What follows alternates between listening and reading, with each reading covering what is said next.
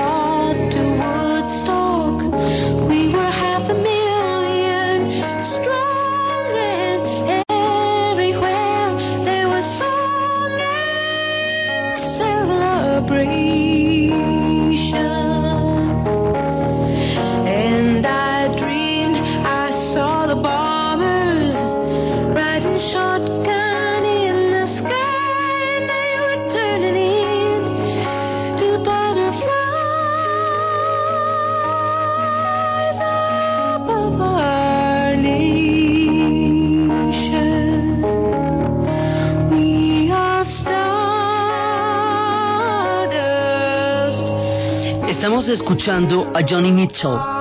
Johnny Mitchell es canadiense.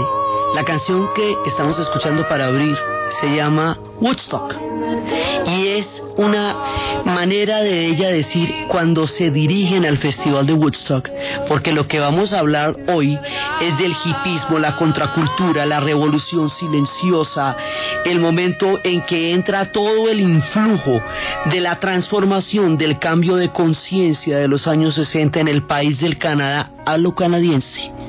Que vamos a ver que es distinto a la manera como se dio en Estados Unidos, tiene sus grandes diferencias, son procesos gemelos, hermanos, simbióticos, con Estados Unidos, con Canadá y con Inglaterra que por la misma época también estaba en un proceso de transformación de la conciencia.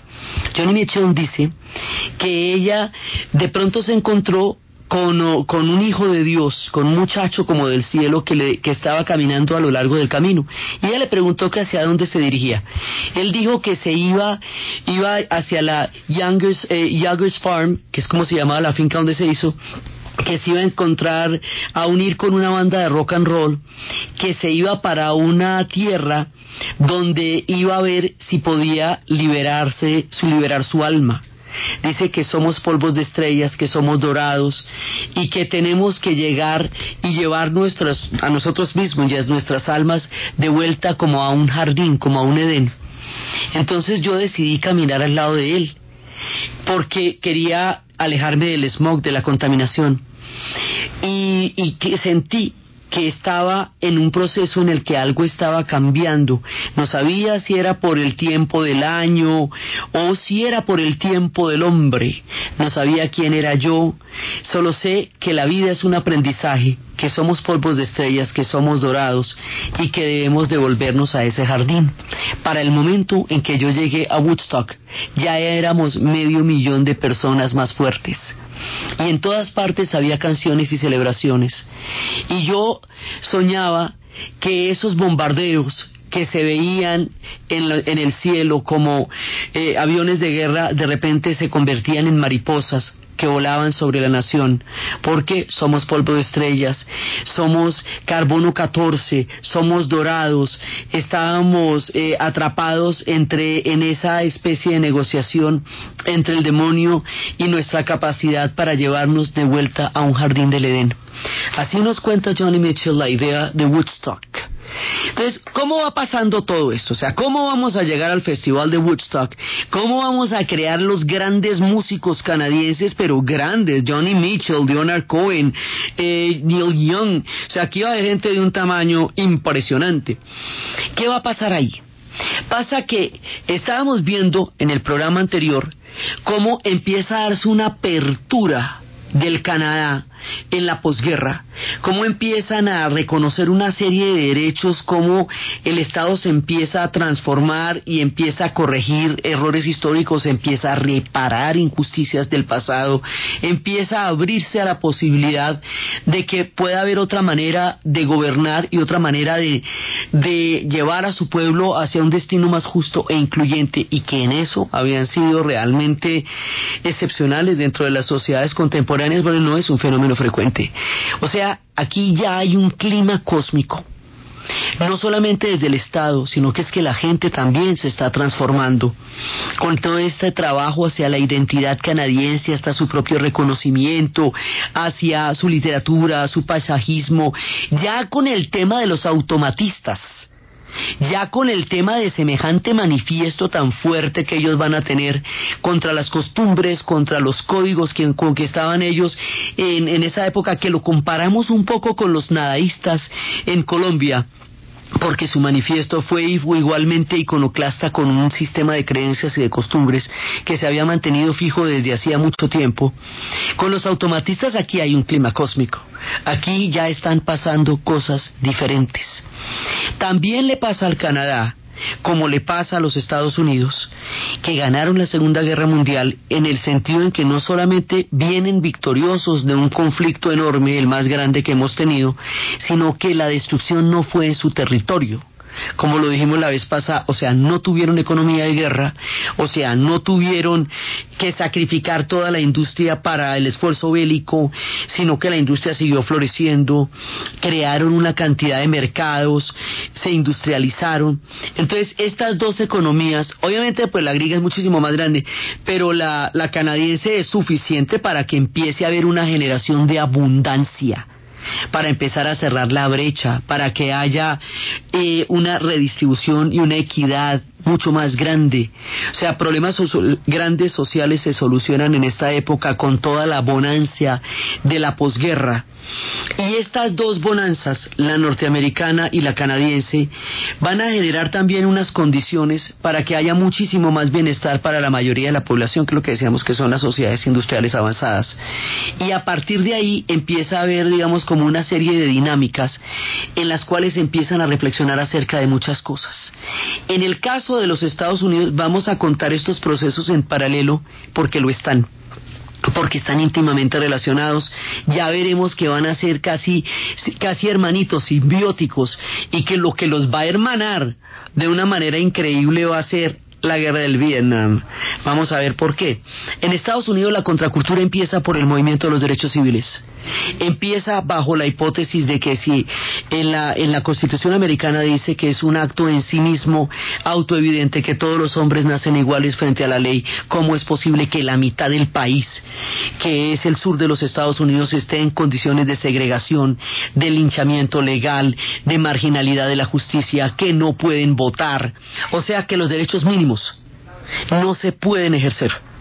Por eso en la película de Selma, se ve la lucha tan grande que tuvo que hacerse por los derechos civiles para poder votar en el estado de Alabama, porque en la medida en que eso no se reconociera para todos los Estados Unidos, cada estado podía interpretarlo como quería.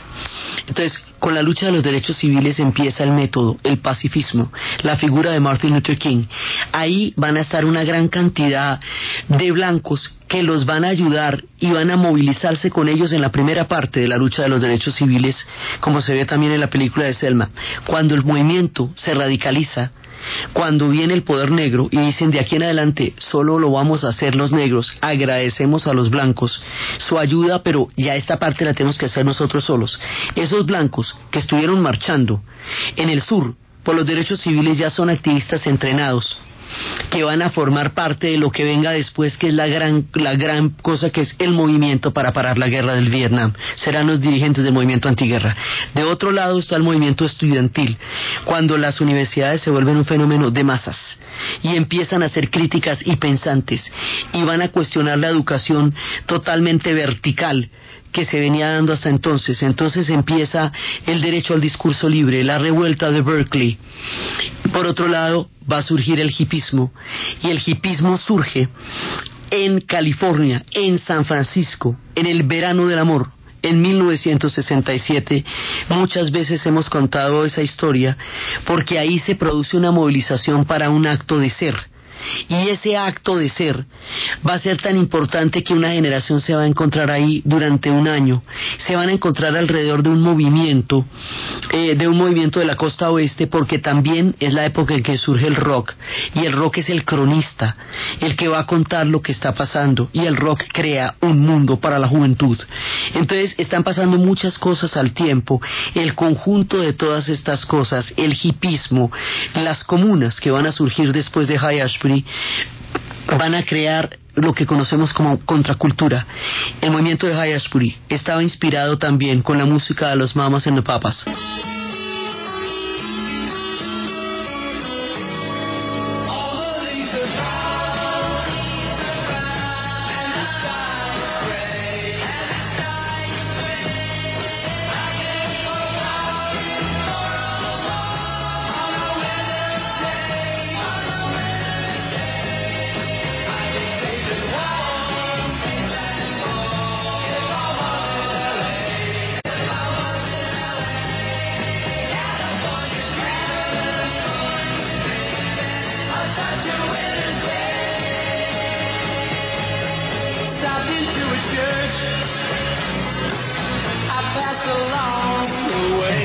Empieza el verano del amor en San Francisco, que es un acto de ser y habíamos visto como al año, eso no lo vimos en el programa pasado, pero lo hemos visto muchas veces en la historia del mundo, como al cabo de un año, cuando eh, empiezan a declarar ilegal el ácido, las, eh, ya no se puede quedar la gente en Hayashbury en San Francisco, porque la, la policía la está asolando permanentemente. Entonces ya no se pueden quedar y ya, o sea, ya no se puede vivir allá. En ese momento ellos tampoco pueden regresar porque han salido de sus casas eh, en un viaje sin retorno. Es muy importante entender que el movimiento hippie era un movimiento en serio y que no tenían a dónde regresar que se había armado una brecha generacional con sus padres que era completamente difícil de sobrellevar en esa generación, porque los padres los habían llevado hacia las mejores condiciones de vida posible que ninguna generación hubiera tenido, a costa del sacrificio de los emigrantes de muchas generaciones. Pero a su vez los hippies decían, ustedes nos han dado todo lo que nosotros hemos querido, pero nos están exigiendo un precio muy alto por todo lo que nos dieron. O sea, usted me da todo, me dice, me da la casa, el carro, la beca, todo su esfuerzo, todo su trabajo, todo su, todo lo que me puede dar, pero lo que me está pidiendo es muy grande. Usted me está pidiendo que yo haga la vida que usted quiere que yo haga. Usted me está pidiendo que yo sea quien usted quiere que yo sea que yo cumpla sus sueños, o lo que quiso hacer y no pudo, o allí donde llegó que siga su lucha, y resulta que aquí hay una vida por pellejo, y entonces usted tuvo la suya, y a usted le pareció o no le pareció, y, pero es la suya, y entonces esta es la mía, ¿cómo le parece? Y yo no puedo pagar lo que llaman la deuda, yo no le puedo pagar a usted con mi vida lo que usted quiere hacer, eh, lo que usted quiere que yo haga. ¿Y usted qué quiere hacer? Ah, yo no sé pero quiero el derecho a averiguarlo. Por eso nos decía Johnny Mitchell, yo no sé quién soy. Yo, estamos averiguando, aquí estamos es viviendo para aprender. A lo mejor si yo llego a estar de acuerdo con la forma de vida que usted escogió, pues a lo mejor hasta sigo su camino.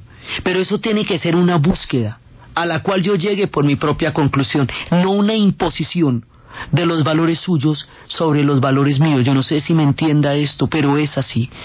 Pues esto generó eh, una brecha enorme. Ellos no pueden volver a la casa, porque ya en la casa les pusieron la máquina de coser, bueno, eso ya, eso ya le volvió un sanalejo, eso ya no pueden volver y ellos ya no se aguantan las reglas, ni los padres pueden recibir gente tan indómita a la que ya no pueden de ninguna manera gobernar. Así que se van a estructurar en comunas para buscar alternativas a la familia comunas como las que alguna vez fueron, eso tiene antecedentes en el psiquismo de Estados Unidos porque ellos llegaron en comunas, acuérdense de que las 13 colonias eran comunas, comunas religiosas y todo lo que usted quiera, pero comunas.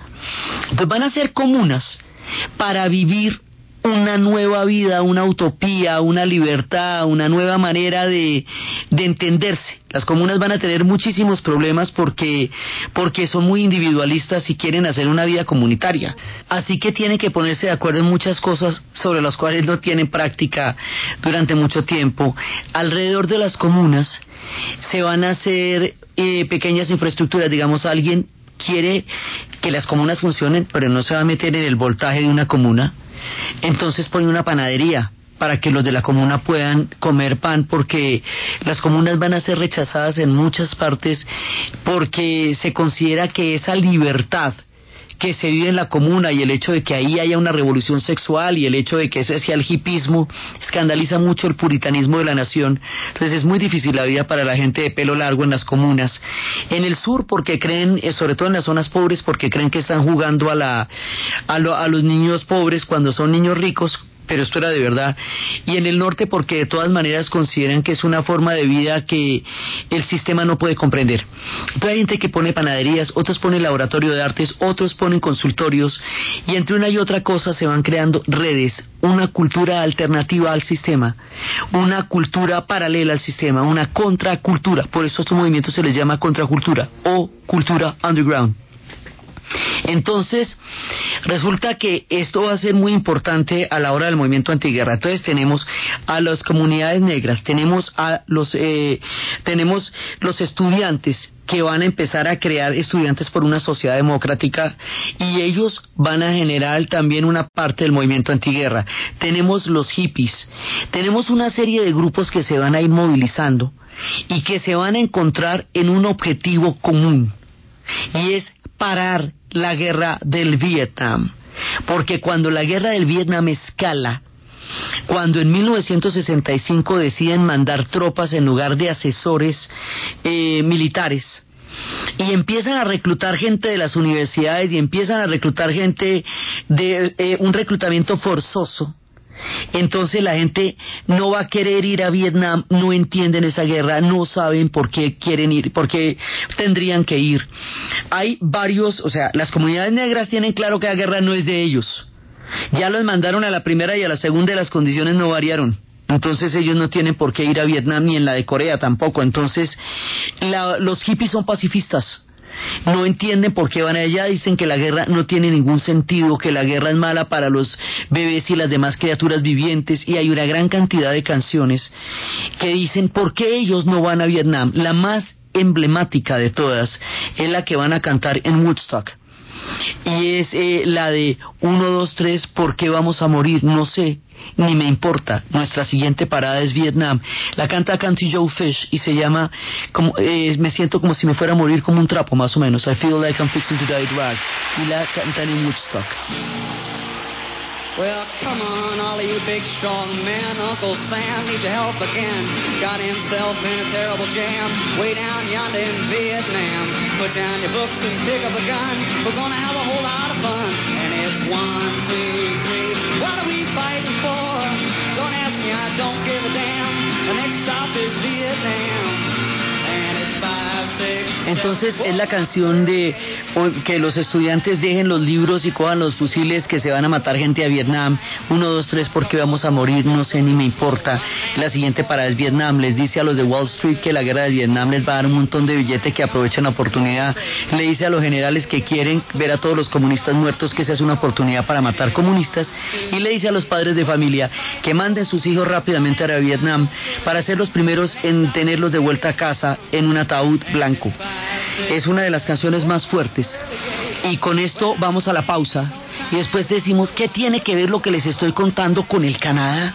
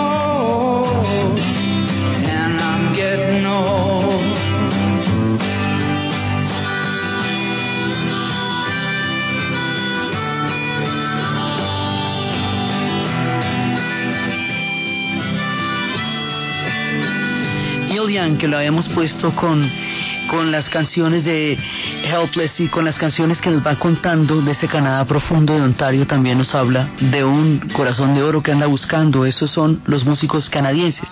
Entonces, ¿qué pasa? En Canadá las cosas van a pasar de otra manera, igual pero distinto.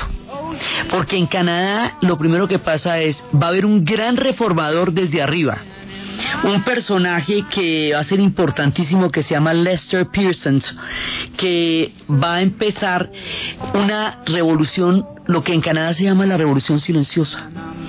Y es que a partir de los automatistas, a partir de, la, de las transformaciones culturales, empiezan a revisar los códigos de un tema en el que la Iglesia, sobre todo en, en Quebec, la Iglesia Católica tenía una influencia profundamente arraigada en la vida cotidiana, en las costumbres, en si la gente podía tener hijos o no tenía, pues entre la gente cuántos hijos podía tener, no si no los podía tener, cuántos hijos podían tener, de qué manera, eh, o, o, sea, eran, eran preceptos absolutamente intocados desde 1700, pues desde cuando llegaron allá.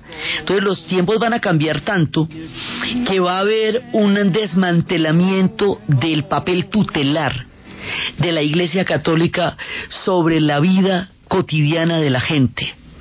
A esto se le llama la revolución silenciosa. Y por un lado, está hecho desde el punto de vista de leyes que se van a derogar, pero por el otro lado, los jóvenes, que también están viviendo un cambio eh, de paradigma, sencillamente, sin decir nada, sin armar ningún tropel, sin problema, dejan de ir a las iglesias, así nomás, sin decirle nada a nadie. Y por eso, porque no dijeron nada, solo no volvieron, solo no entraron más, se llama la revolución silenciosa o la revolución tranquila. Es un fenómeno particularísimo del Canadá que habíamos anunciado la vez pasada con el movimiento literario de los automatistas. Entonces hay por un lado eso porque están cuestionando los antiguos códigos de valores que ya no se aplicaban a estos tiempos cambiantes, por un lado. Por el otro lado, Canadá no va a ir a la guerra del Vietnam. O sea, algunos se meterán de voluntarios a título independiente, pero Canadá no va a Vietnam. la experiencia de Corea no les pareció chévere, em, el tema de ser tratados como potencia media tampoco, y cuando la cosa en Canadá escala, eh, em, va a ir un momento en que este reformador, primer ministro Pierce, va a ir donde Johnson, va a ser invitado a la Casa Blanca y tal, y allá en las mismísimas narices de Johnson, de manera franca y abierta, va a hablar en contra de la guerra del Vietnam. Sé que Canadá no está de acuerdo con la guerra de Vietnam. Johnson se pone furioso, le dice que se fue a orinársele en el tapete de su casa. ¿Que qué es esa falta de, de protocolo? Y uno, pues es que yo no estoy de acuerdo con eso.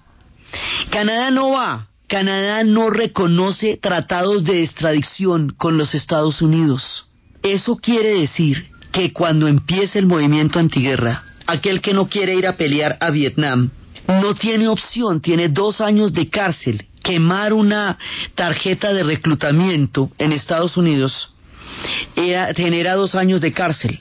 Entonces, ¿qué van a hacer los muchachos del movimiento antiguerra más que masivamente no quieren ir a pelear a Vietnam?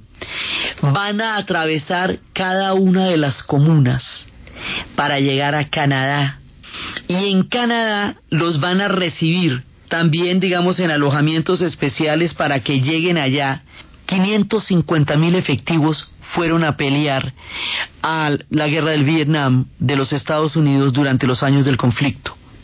Se calcula, porque las cifras de esto son inciertas, que alrededor de 400 mil pelados se fueron a Canadá desertando de los Estados Unidos. Usted se va y no puede volver, no, esto es deserción. Es un delito federal que no prescribe, razón por la cual todavía hay un montón de hippies de esa época en Canadá que no pudieron volver porque si no a usted le toca hacer tratos con el gobierno y a lo mejor le tocan cárcel. Eso es un gallo, o sea, usted se va y renuncia a la nacionalidad norteamericana porque se convierte en un desertor. Y Canadá no tiene ningún tratado de extradición, o sea, bienvenidos todos los que se vayan. Esto no es un acto gubernamental, es un acto del pueblo, la gente la que lo recibe. Pero todos se van a Canadá y las comunas, por su carácter de red, se convierten en las redes a través de las cuales los desertores que no van a Vietnam llegan a Canadá. Así que la disposición eh, cósmica en la que estaban los canadienses de suyo, con todas las reformas que vimos en el programa pasado, esta amplitud mental y todo lo que está pasando, y el reguero de hippies que va llegando allá, huyendo de la guerra del Vietnam y del reclutamiento, van a generar un proceso de hipismo y de contracultura enorme en el Canadá. Se juntan las dos cosas, lo que estaba pasando en el Canadá con lo que estaba pasando en los Estados Unidos. Entonces van a llegar allá en grandes cantidades. Cuando lleguen a Vancouver, van a transformar la ciudad y hoy por hoy dicen la gente de Vancouver que el hipismo les ayudó a apropiarse de los espacios públicos, a poder cantar en las calles, a poder apropiarse cívicamente de aquello que quieren que suceda, a mejorar sus calles, sus esquinas, a participar mucho más de la democracia, porque podían con sus manos transformar su sociedad que les influyó un poco de utopía también. Hay una memoria muy grata de Vancouver. Vancouver está en línea recta, sube usted de San Francisco a Vancouver. ¿Sí? Entonces, eso todo es costa pacífica, sube para allá y allá llega y allá llegó el hipismo.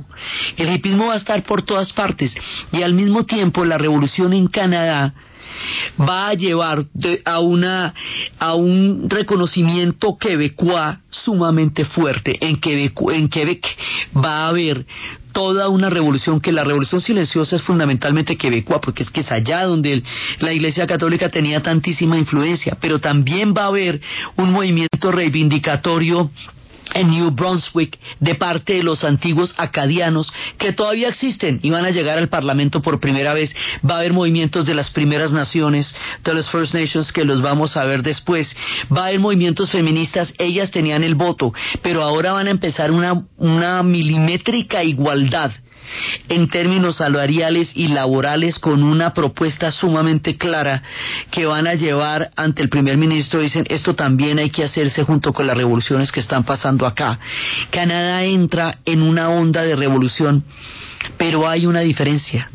En Estados Unidos esto costó muchísimo. Esto costó el asesinato de Martin Luther King, esto costó el asesinato de Bobby Kennedy, que era el último pilar de credibilidad en el sistema porque él iba a acabar la guerra del Vietnam y lo mataron esto costó el asesinato de Malcolm X. Esto costó el asesinato de toda la gente del sur de los Estados Unidos que murió, todos, blancos y negros, Viola Luz, Omega Evans, todo. Esto tuvo muchos muertos. Esto fue una movilización muy grande porque cuando matan a Bobby Kennedy dicen, el sistema no se va a poder reformar por sus propios mecanismos. Va a tocar lograr este cambio a punta de movilización y eso va a radicalizar el movimiento antiguerra hasta que lo logran paran la guerra del Vietnam. Entonces, esa necesidad de presionar al Estado para que el Estado sea capaz de transformarse y la renuencia de los Estados Unidos a transformar sus, eh, sus leyes que tocó arrancarle el movimiento por movimiento. El movimiento gay requirió el sacrificio de la gente que murió quemada en el bar de Stone Flower. Eh, así, o sea, todo el mundo puso unas cuotas altísimas de sacrificio para lograr leyes diferentes. En Canadá no. En Canadá se, se, reconocieron los derechos de las comunidades gay LGBT, en Canadá se reconocieron los derechos de las mujeres, en Canadá se reconocieron los derechos de las primeras naciones a medida que iba pasando el tiempo. Entonces sí hubo una movilización grande, pero la movilización no tuvo que hacer esta pelea contra el Estado en Canadá, que sí hubo que hacerla en Estados Unidos a lo bestia. Sí, son movimientos perfectamente paralelos pero tienen la diferencia de cómo cada estado trata el tema de las reformas que hay que hacer cuando los tiempos están cambiando. Y es allá, en esa época, donde Leonard Cohen surge con toda su poesía y su profundidad y se hace grande, grande en estos tiempos de cambios de conciencia.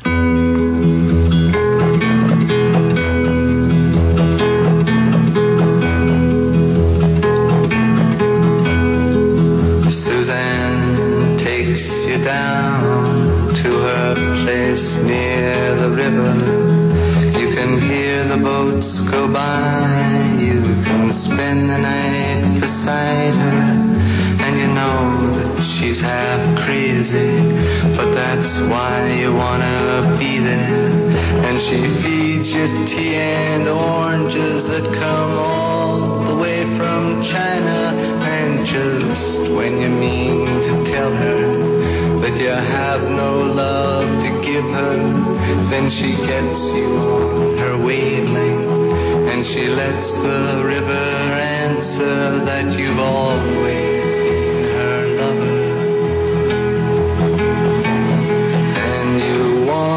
travel with her, and you want to travel blind, and you know that she will trust you, for you've touched her perfect body with your mind.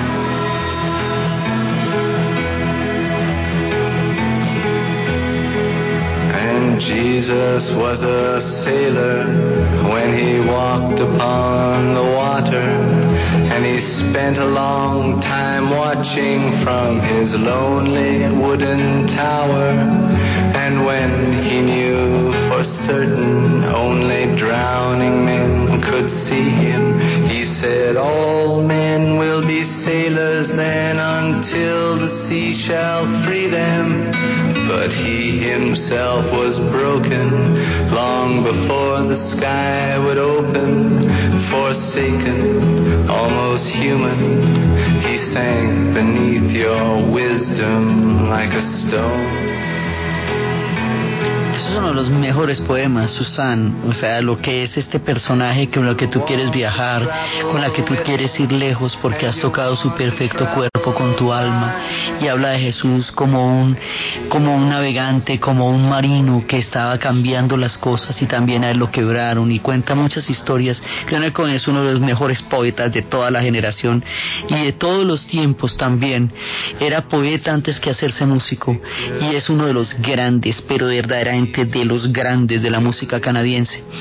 Pero mientras tanto, vea, es que esto va rindiendo, montan el Estado benefactor en forma. Entonces, ¿qué quiere decir eso? Que empiezan a fomentar el plan de pensiones, seguridad social, empiezan a hacer la, la cobertura médica generalizada para la población, abolen la pena de muerte empiezan, digamos, los cambios se hacen a una velocidad increíble y uno de los legados más importantes y duraderos de Lester Pearson es la bandera canadiense. Es en esta época, en 1964, durante toda esta década, cuando se da el debate.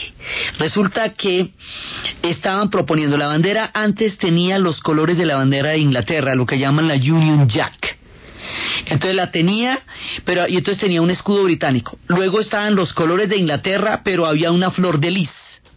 Entonces, bueno, ya, o sea, una flor de lis dentro de la bandera de Inglaterra. Entonces empieza el debate de los franco-canadienses si debe tener la flor de lis. Y empieza el debate de los anglo-canadienses si debe tener la bandera inglesa, la Union Jack. El debate llegó a un punto en que los eh, anglo-canadienses se pusieron a cantar el himno de Inglaterra, God Save the Queen, y los otros cantaban lo suyo en la mitad de un debate, ¿no?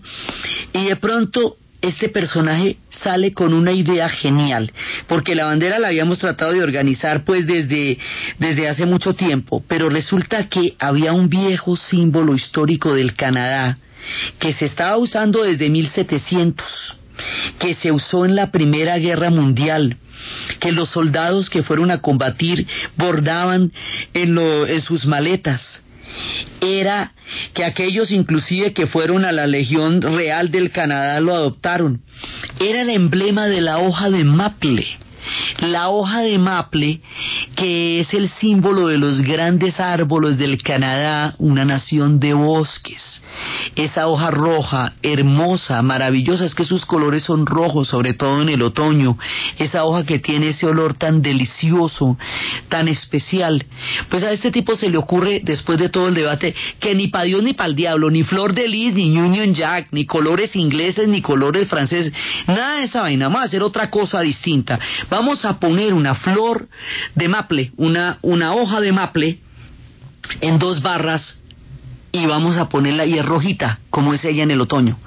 La bandera del Canadá, el distintivo más grande que tiene ese país ante el mundo, porque a nadie se le olvida que la hoja de maple es la bandera canadiense.